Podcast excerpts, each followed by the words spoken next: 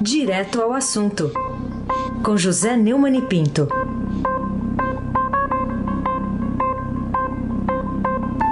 Neumani, um cara paciente aqui com a gente. Bom dia, Neumani. É tudo que eu não sou na vida é paciente. Bom dia. Bom dia, Raíssa Abac, o craque. Bom dia, Carolina Herculin. Bom dia. Bom dia, Almirante Nelson. Diego Henrique de Carvalho. Bom dia, família Bonfim, né? o Emanuel, Alice e Isadora. Bom dia, Frânia Vanderlei. Bom dia, ouvinte da Rádio Eldorado, 107,3 FM. Raíssen Abac, o craque. Vamos começar aqui com a sessão solene que marcou a abertura do ano judiciário de 2018. E nessa sessão, a presidente do Supremo Tribunal Federal, ministra Carmen Lúcia, disse que, eh, foi ontem de manhã, diz que é inadmissível e inaceitável desacatar a justiça e que sem justiça não há paz. Esse foi um recado para alguém, Neune? Vamos ouvi-la, Nelson. Vamos tocar a dona Carmen para saber o que ela disse. Pode-se ser favorável ou desfavorável à decisão judicial pela qual se aplica o direito.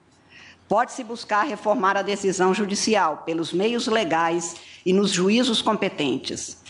O que é inadmissível e inaceitável é desacatar a justiça, agravá-la ou agredi-la.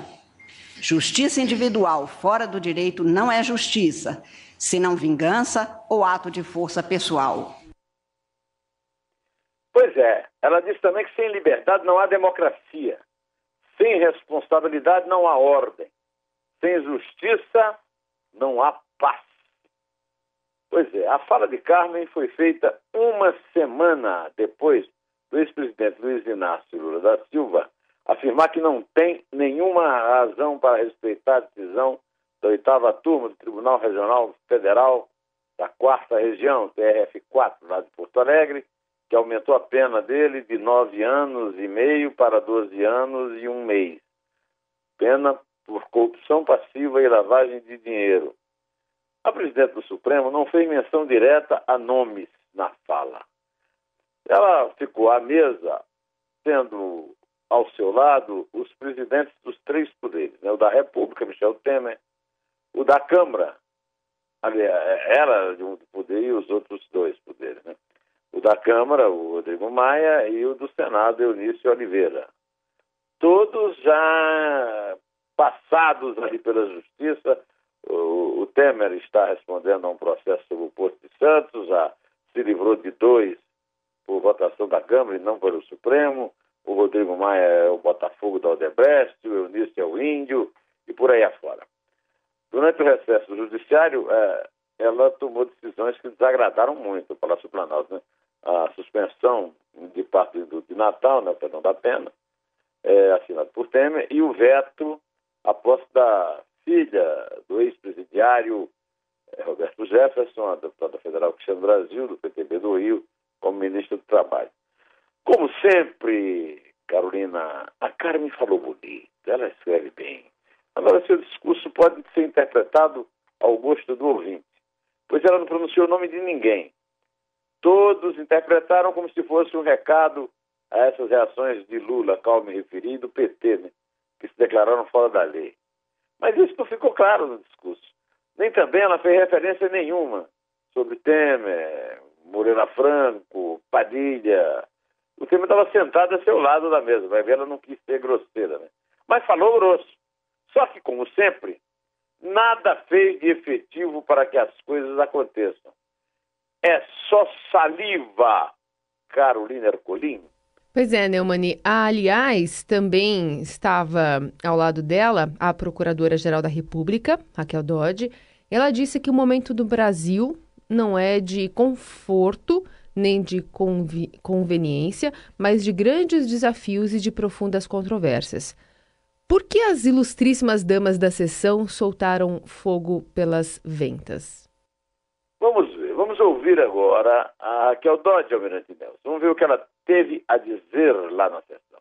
O Ministério Público irmana-se ao sentimento dos membros desta augusta corte que reconhece que vivenciamos os brasileiros a dura realidade de aumento da violência urbana, de corrupção ainda disseminada, de crise nas prisões e de sentimento de impunidade. Os olhos do país e o coração de todo o povo observam e sentem o que pensam e decidem os órgãos do sistema de justiça, com a atenção que nos impulsiona no Ministério Público a agir firmemente em nome do interesse público, a encontrar caminhos que façam chegar justiça aos mais necessitados e a endireitar os atos tortuosos dos que desviam direito público. É, a, a Raquel Dodge também não anda com muito catar lá no Palácio Planalto, não. Ela foi indicada pelo Temer, aliás, ela foi nomeada pelo Temer, ela foi indicada pelo, pelo Gilmar Mendes, né? E incomoda o Palácio com ofensiva contra o indulto e também ainda disse que é, foi a favor lá da, da conclusão né, do, do, para cumprimento de pena na segunda instância, tese que o Temer refutou. Mas voltaremos a isso mais à frente. Agora eu digo que a tônica da, da cerimônia terminou mais uma vez na conjectura vazia, que não produz fatos na alta cúpula da justiça, que continua sem merecer a confiança da sociedade. Eu, aqui, antes de começar a conversar com vocês, compulsei o, site do Congresso em Foco, que divulgou na semana passada que 144 pessoas já acumulam 181 condenações nos quase quatro anos de Operação Lava Jato na primeira instância. Né? É porque alguma, é, essa diferença de número é que várias foram sentenciadas mais de uma vez. Desde março de 2015, quando foi divulgada a chamada lista de Janot, que foi um grande rebuliço, né? o mundo vai acabar e tal, a relação dos citados nas delações premiadas, do doleiro Alberto Serra e do ex-diretor da Petrobras, Paulo Roberto Costa, conhecido pelo Lula como Paulinho, encaminhada ao Supremo pelo então Procurador-Geral eh, Rodrigo Janot, 193 inquéritos, investigações preliminares podem virar processo, foram instaurados no STF. Entre eles, 36 resultaram em denúncias criminais e 7 em ações penais, processos que podem resultar em condenação envolvendo 100 acusados. Segundo os dados obtidos no site do Ministério Público Federal, 121 acordos de colaboração premiada foram submetidos ao Supremo até janeiro deste ano. O número de condenações de políticos, você se arrisca a dizer qual foi, é, Carolina? Hum, não. Zero. Zero. Então eu quero dizer que o, o Supremo, o Ministério Público, são ótimos em retórica. Dez em retórica. As duas senhoras falaram com a beleza. É muita saliva e pouca pena no STF. Mas o desempenho deles é zero. Heisen Abac. É isso aí. Espera-se que para esse ano saia a primeira edição. Seria da talvez a Glaze Hoff, mas vamos esperar. Melhor esperar. O, o, o Neumann, eh, você citou de passagem aí, vamos entrar nesse assunto então. A Procuradora-Geral também defendeu a manutenção do entendimento do STF da possibilidade de prender condenados em segunda instância em vez de esperar o, o tal trâmite lá do trânsito em julgado, né? É, ela juntou, uh, ela juntou-se então, né, à própria ministra Carmen Lúcia e ao relator dos casos que podem reabrir a questão, Marco Aurélio Melo, depois da condenação de Lula. E Bom, será que o casuísmo está, por enquanto, afastado, Neumann? É, eu, eu, eu acho que uh, o grande clamor, é, aquela coisa lá do, do Lula para a Etiópia, tudo isso, é, resolve, parece que resolveu o caso deixando o casuísmo de lado, muito embora a própria defesa do Lula possa reabrir essa discussão. E nela também o presidente Temer meteu sua colher. Ah, ao declarar, numa entrevista que ele deu ao Estadão Broadcast, né, que abre o jornal hoje, a manchete, Previdência tem de ser definida em até três semanas, diz Temer, que seria ideal, ideal, é, que o Supremo Tribunal Federal decidisse de forma definitiva a respeito dessa prisão após segunda instância. Isso preocupa muito ele. Sob o argumento de que isso evitaria uma litigiosidade judicial. Esse aqui é outro que, ao contrário das moças, fala mal. ele, ele, ele fala complicado, mas fala mal. Fez uma declaração, como sempre, bombástica, gongórica, dando a entender que prefere que o Supremo volte ao entendimento anterior de que só se pode prender alguém se ele passar por todo o trânsito em julgado. Diante dos fatos, não é leviano dizer que o presidente perdeu uma boa ocasião de fechar a boca e segurar aquela mão que ondula enquanto fala. Carolina Ercolim. Ô, Neumani, ao presidir a sua última sessão lá no TSE, no Tribunal Superior Eleitoral ontem, o Gilmar Mendes defendeu a necessidade de uma ampla reforma política e afirmou que os escândalos de corrupção mais assombrosos do país tiveram uma ligação com o modelo de financiamento de campanha. E aí ele falou assim: como eu já disse aqui muitas vezes, a prestação de contas, eh, a prestação de contas se transforma num faz de conta. Queria saber se você concorda com isso. É um trocadilho, não é criativo como o Raça, mas com esse trocadilho específico eu concordo. Agora discorda do outro ponto da fala dele, né? Essa da reforma da política, né? A solução para esse tipo de problema passa pelo TSE, o tipo de problema que eu digo, a questão da criminalização do Caixa 2, a pai de conta das doações, etc. Agora, ele também disse aí, você disse que a solução é, passa, é, que é uma reforma política. Ele, no ano passado, o Carolina, ele andou se envolvendo diretamente nessas discussões sobre reforma política, que é um assunto do Congresso, e defendeu a, a adoção da lista fechada.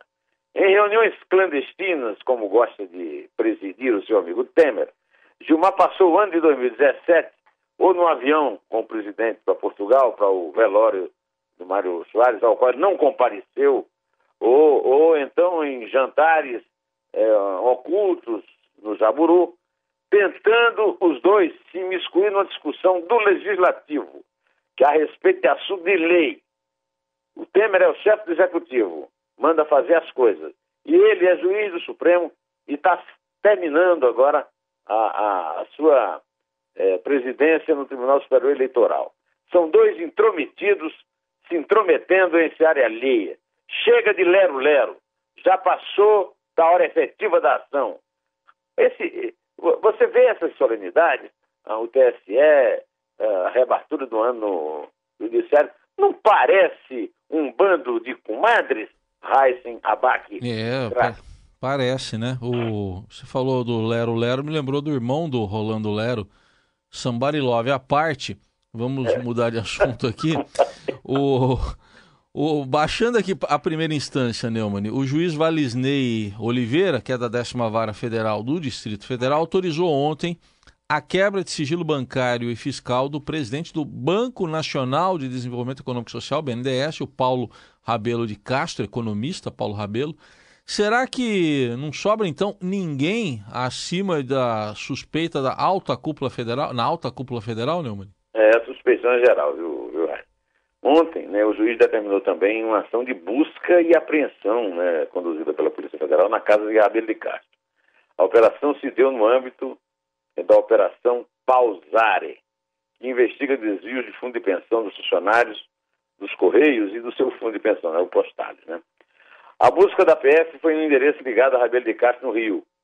Assim que soube, o executivo se dispôs de forma espontânea a ir até a sede da PF em Brasília, onde prestou depoimento aos investigadores do caso. O motivo da busca e apreensão, Carolina, contra o Rabelo de Castro, foi o apontamento em relatórios de órgão de controle da atuação da SR Rating, uma empresa de classificação de riscos em investimentos suspeitos da Postale. O Paulo Rabelo foi um dos fundadores e trabalhou na empresa antes de assumir o comando do IBGE e depois, como está agora, no BNDES. O Estadão apurou que, em relação a Rabelo de Castro, a investigação ainda está no início e que a medida cautelar de busca e apreensão e o posterior depoimento dele tiveram como objetivo esclarecer a atuação dele na SR Rating e aprofundar a apuração sobre sua relação com o Fundo Postal. A Operação Pausari foi deflagrada pela Polícia Federal e pelo Ministério Público ontem ainda cedo. Né? Segundo os investigadores, é consequência de um conjunto de auditorias de órgãos de controle encaminhados ao Ministério Público Federal que identificaram má gestão, irregularidades e impropriedades na aplicação do recurso do, do fundo. Desde amanhã, de ontem, 62 equipes policiais cumprem mais de 100 mandatos judiciais no Rio de Janeiro, Distrito Federal, São Paulo e Alagoas.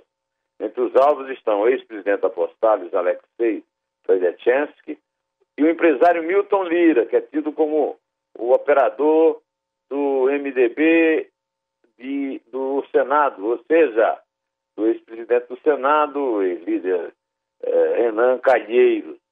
Além da suspeição generalizada, há um dado histórico. Você não deve se esquecer, meu caro ouvinte, de que a CPI do Correio foi o ponto de partida para puxar o fio da meada da corrupção no mensalão, o primeiro escândalo. O Correio, eu sou do tempo, eu sou velhinho.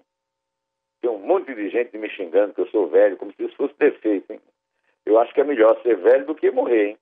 É, o, mas eu sou velho o suficiente para me lembrar do Correio quando ele foi uma empresa pública, considerada exemplar, e agora está falindo.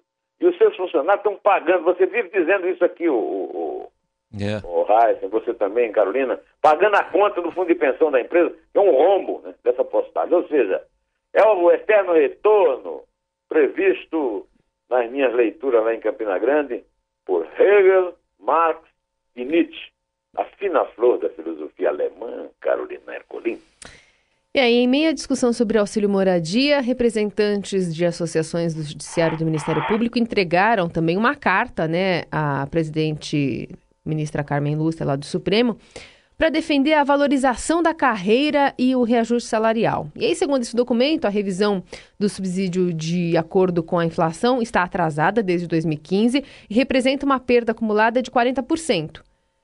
Não tem jeito? É... O que, que a gente pode fazer de avaliação em relação a, esse, pleito, viu, hein, Neumani? Essa carta também foi entregue à Procuradora-Geral, Raquel Dodge. Tem 17 mil assinantes e afirma que o Judiciário e o Ministério Público foram as únicas carreiras de Estado não contempladas recentemente com qualquer reajuste em seus subsídios.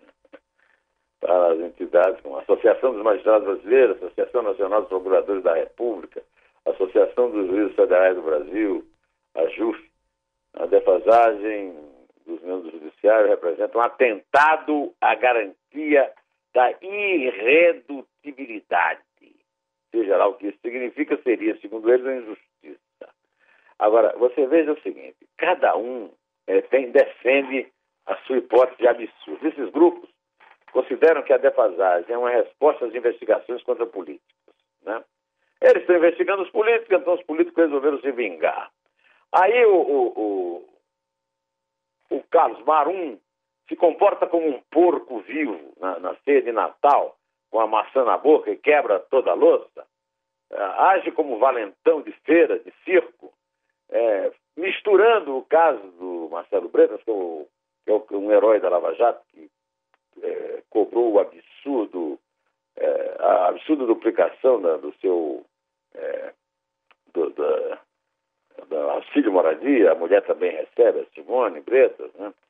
E ele dizendo que, relacionando isso com as derrotas na justiça que o governo vem sofrendo por causa da filha do ex-presidiário lá, Cristiane Brasil. Quer dizer, o cara que é secretário de governo e que precisa ter um mínimo de delicadeza e diplomacia, age de forma truculenta, é, de qualquer maneira. É, tudo isso, né? tanto Marcelo Bretas, quanto essas associações aí que, que a Carolina citou, é, quanto o, o, Carlos Marum, tudo isso mostra que a minha tia Maria chamava de falta de senso de loção. É preciso ter doses cavalares de paciência. Pois no Brasil, até os heróis têm pés de barro. E aí é o seguinte, senhor Reich, eu não tenho paciência para isso não. não Mas né? eu vou terminar ah. seguindo Lenine e tendo um pouquinho, né? Vai Ei, ter... Vamos encerrar isso aí com uma, o último assunto. Vamos lá. Paciência, paciência. Vamos lá, e dá-lhe porco, viu? Porque.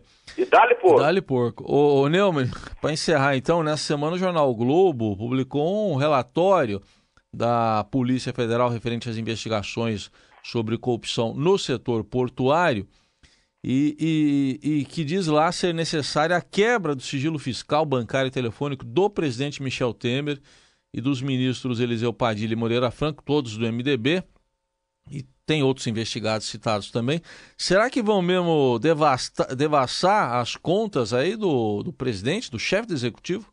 É, eu não tenho informação jurídica para saber se vai precisar de nova autorização da Câmara, mas a, de qualquer maneira, a batata está assando, né? Eu estou tentando, viu, apurar essa arbitragem é, da Libra é, com a Codesp, uma dívida de 2 bilhões e 700 milhões, né? É, eu venho comentando isso, né? A Libra é uma empresa privada e a Codesp, que administra o Porto de Santos, né? É, mas eu não tenho conseguido, a, a arbitragem está por conta da, do Canadá, né? E eu não tenho conseguido informações, é, nem da, da, da Codesp, agora eu vou começar a procurar na AGU, que a Codesp transfere tudo para a AGU. Eu não consigo falar com o presidente da Codesp, que no caso é a vítima, né? A, a Libra é que deve 2 bilhões e 700 milhões à Codesp. É o Zé Alex Botelho. Acorda, Zé Alex Botelho. Acorda, filho. Nem, né, nem, eu não consigo dados nem assessoria, tem que consultar um site da AGU e tal. É como diz o velho deitado: quem não deve não teme. Esses assuntos de Porto de Santos envolvem dinheiro ilícito de campanha e tem que ser público. Aí tem, eu já disse isso aqui. Aí tem. E tem é Temer e Cunha. Porque é, essa história não pode ser uma boa história. Será que por isso o presidente da, da, da Codesp, Zé Alex Botelho, acorda, Zé Alex, foge de mim? Essa arbitragem surgiu daquela medida provisória dos portos, que é tão é, publicada aí, que foi capitaneada por Temer e Cunha. Haja paciência, Almirante Nelson.